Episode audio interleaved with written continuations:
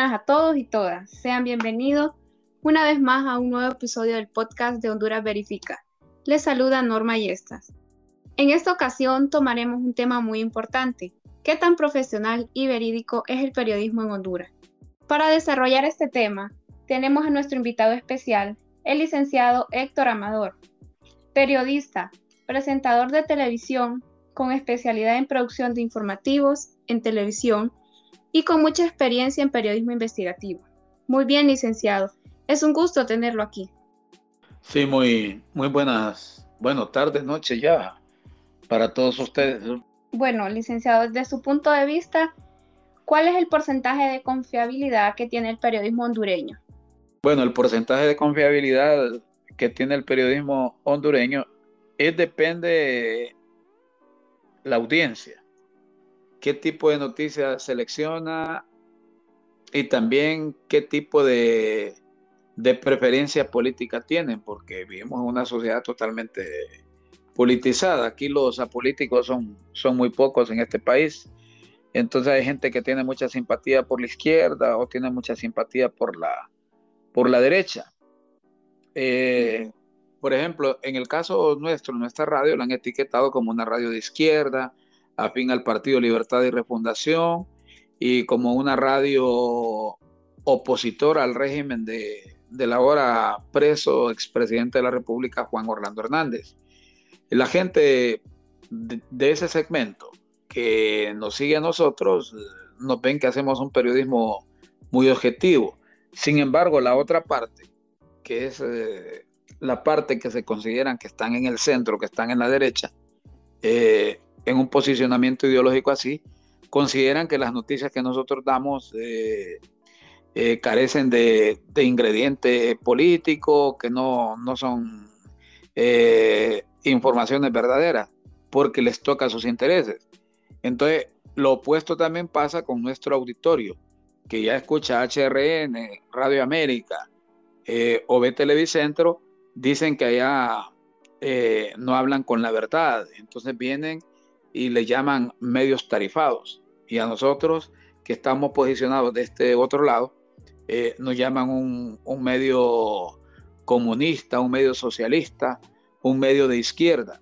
Entonces, depende del punto de vista de la gente y del nivel cultural y educativo que, que tenga cada quien eh, para saber diferenciar a dónde le están diciendo la verdad y a dónde le están manipulando la, la información. Con las redes sociales también. Ahora con el surgimiento de las redes sociales hay mucha manipulación también informativa, están lo que se llaman fake news. Pero nosotros, la diferencia en Radio Globo es que trabajamos con documentos. Todas las denuncias las hacemos documentadas, no caemos en el campo de la, de la especulación.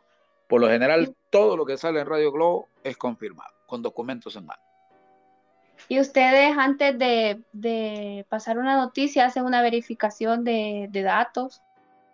Obviamente, yo si tengo, si alguien me dice, mire Héctor, tengo una denuncia seria, tengo una fuente informativa que me da una denuncia seria, entonces yo trabajo la denuncia y, converso con la persona, es un informante anónimo que no quiere aparecer, entonces nosotros le damos el toque periodístico, redactamos, conversamos con la persona y le pedimos a la fuente que nos dé los documentos y de esa manera verificamos lo que nos está diciendo. Si no hay documentos de respaldo, nosotros no sacamos una noticia, a menos que sea una entrevista con un funcionario. Pero cuando es un acto de, corrupción, un acto de nepotismo, eh, debemos de tener los documentos en mano, si no, no publicamos la noticia, porque nos pueden desmentir en cualquier momento. Entonces, ahí perdemos credibilidad. ¿Qué tan valorado está y también si podemos decir que los periodistas, sobre todo, ejercen el periodismo de manera profesional? Bueno, el, periodismo realmente a donde se aprende es haciendo. El periodismo se aprende en las calles, el periodismo se aprende en las fuentes de información, el periodismo se aprende haciéndolo. A uno le dan los lineamientos teóricos en la universidad, pero realmente a donde se aprende es en la, es en la práctica. Y el periodista debe tratar de ser objetivo, de ser veraz porque la objetividad también es relativa, la objetividad no puede ser absoluta, la objetividad es relativa, es como la verdad, la verdad igual. Hay verdades desde el punto de vista de uno y hay verdades desde el punto de vista de, otro. Eh, depende del ángulo que usted o el prisma que lo vea. Pero el periodismo no puede alcanzar 100% la, la objetividad, pero, pero hay que tratar de, hacerlo. Eh, por ahí un viejo periodista decía, yo no soy dueño de la verdad, pero la, pero la busco. Entonces, eso es importante. El periodista debe, debe siempre documentarse, debe siempre ser acucioso y no dejarse llevar solo por lo que le dice el entrevistado. Debe tratar de, de verificar datos, de manejar antecedentes y de conocer, tratar de conocer con antecedentes a la, a la persona que ha entrevistado. Correctamente. Además, como futuros comunicadores, y usted también licenciado como periodista con mucha experiencia, pues podemos decir que también hacemos el papel de espectadores y por lo tanto hay que aceptar que hemos sido testigos de varias ocasiones que varios medios de comunicación dejan ver, eh, o sea, dejan en mal el periodismo en nuestro país. Hasta son acusados de no ser transparentes ni veraces.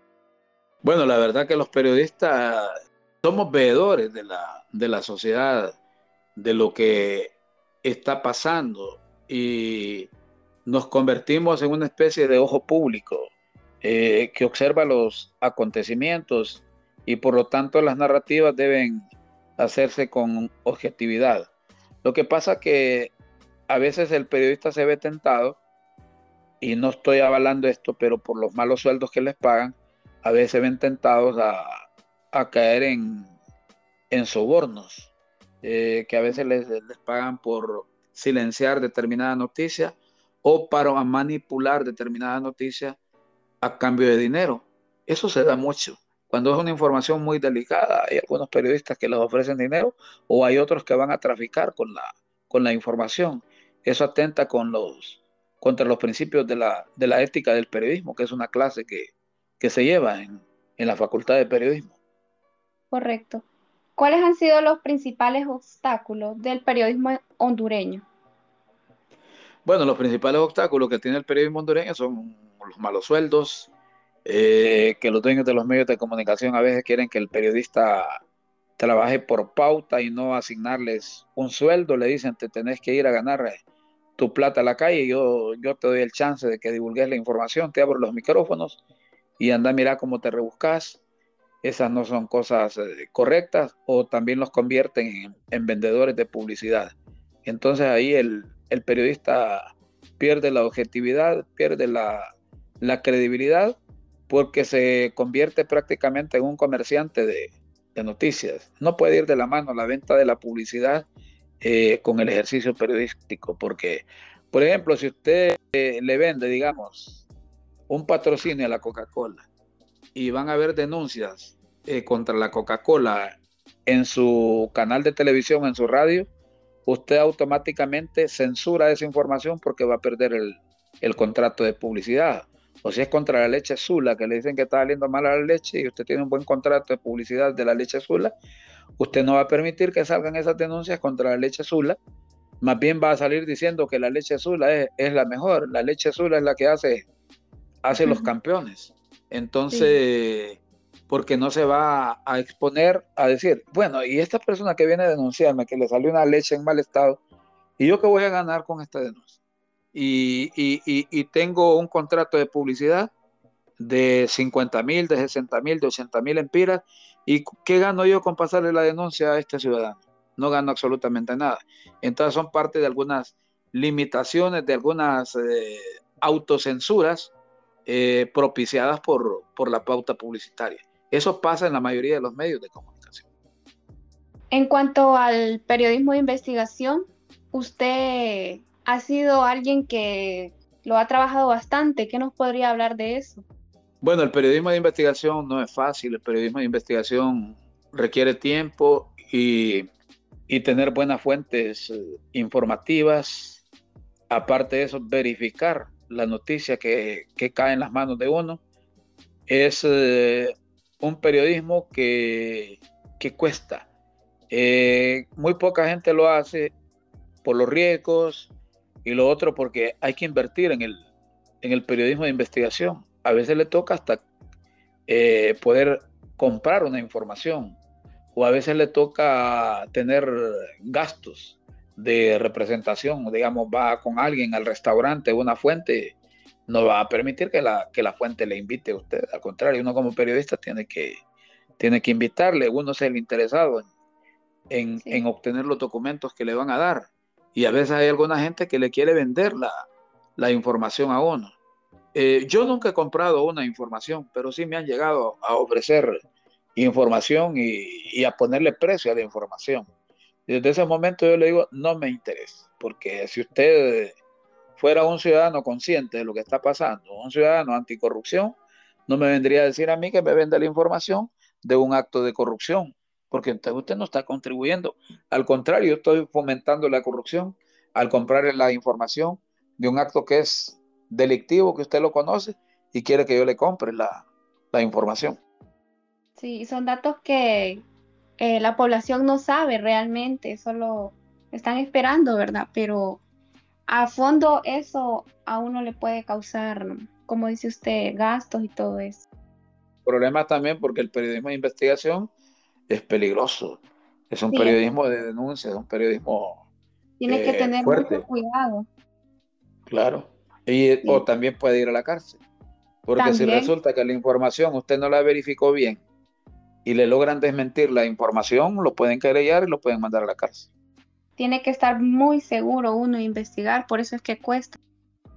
¿Qué recomendaciones le daría a los encargados de los que hacen el plan de estudio de la carrera de periodismo para perfeccionar el periodismo desde su formación?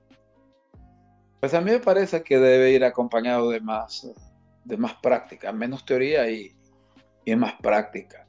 Y también eh, adicionar, digamos, clases de periodismo. Periodismo de investigación no existe. No sé si ahora, pero cuando yo estudié periodismo no existía el periodismo de investigación. Creo que ahora... Por, iniciativa, pero yo esa clase nunca la, nunca la conocí. No sé si, si existirá. Ahora, ahora en el plan de ahora lo dan. Periodismo de investigación. Ah, bueno.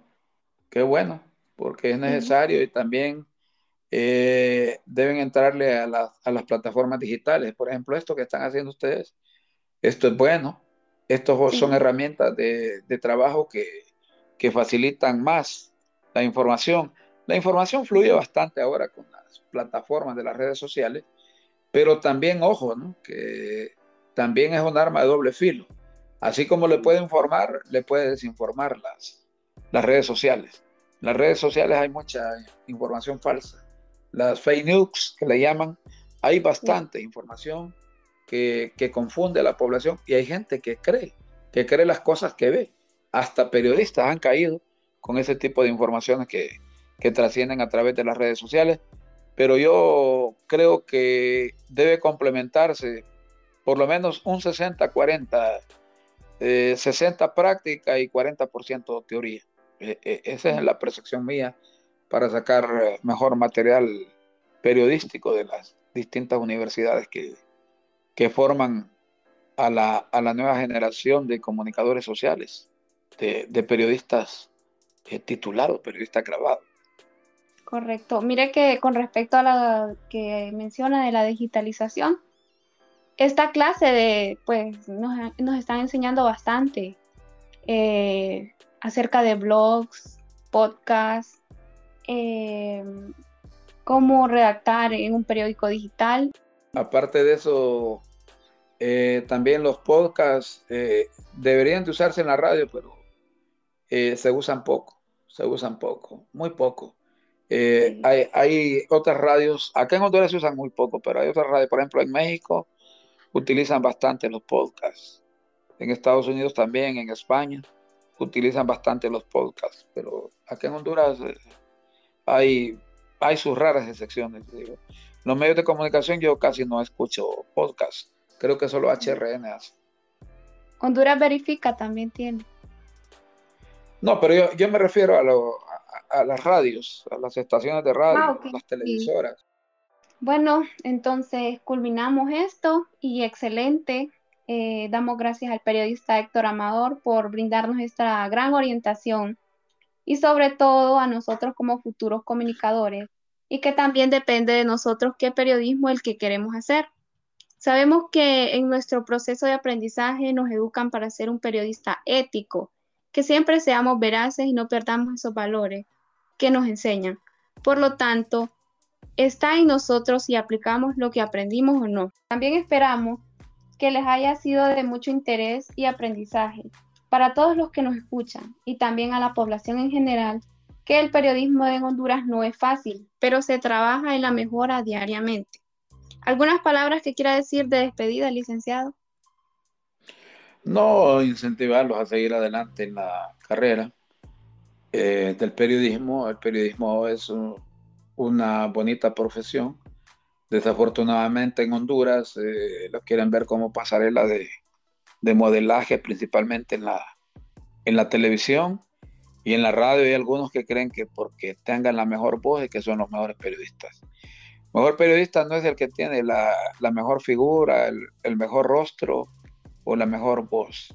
El mejor periodista es el que se prepara para ejercer bien su profesión, es el que se ilustra, es el que sabe hablar ante un micrófono, es el que sabe utilizar bien el lenguaje y es el que sabe llegarle a su auditorio de la mejor manera, de la manera más simple, sencilla y entendible para poder transmitir las noticias, ya sea en radio, en televisión o escribir las mismas y que llenen las expectativas eh, de la audiencia. Muchas gracias. Así es, de nuevo, mil gracias y gracias a la audiencia de Honduras Verifica que nos escucha. Y como dijo Gabriel García Márquez, el periodismo es el mejor oficio del mundo. Hasta pronto.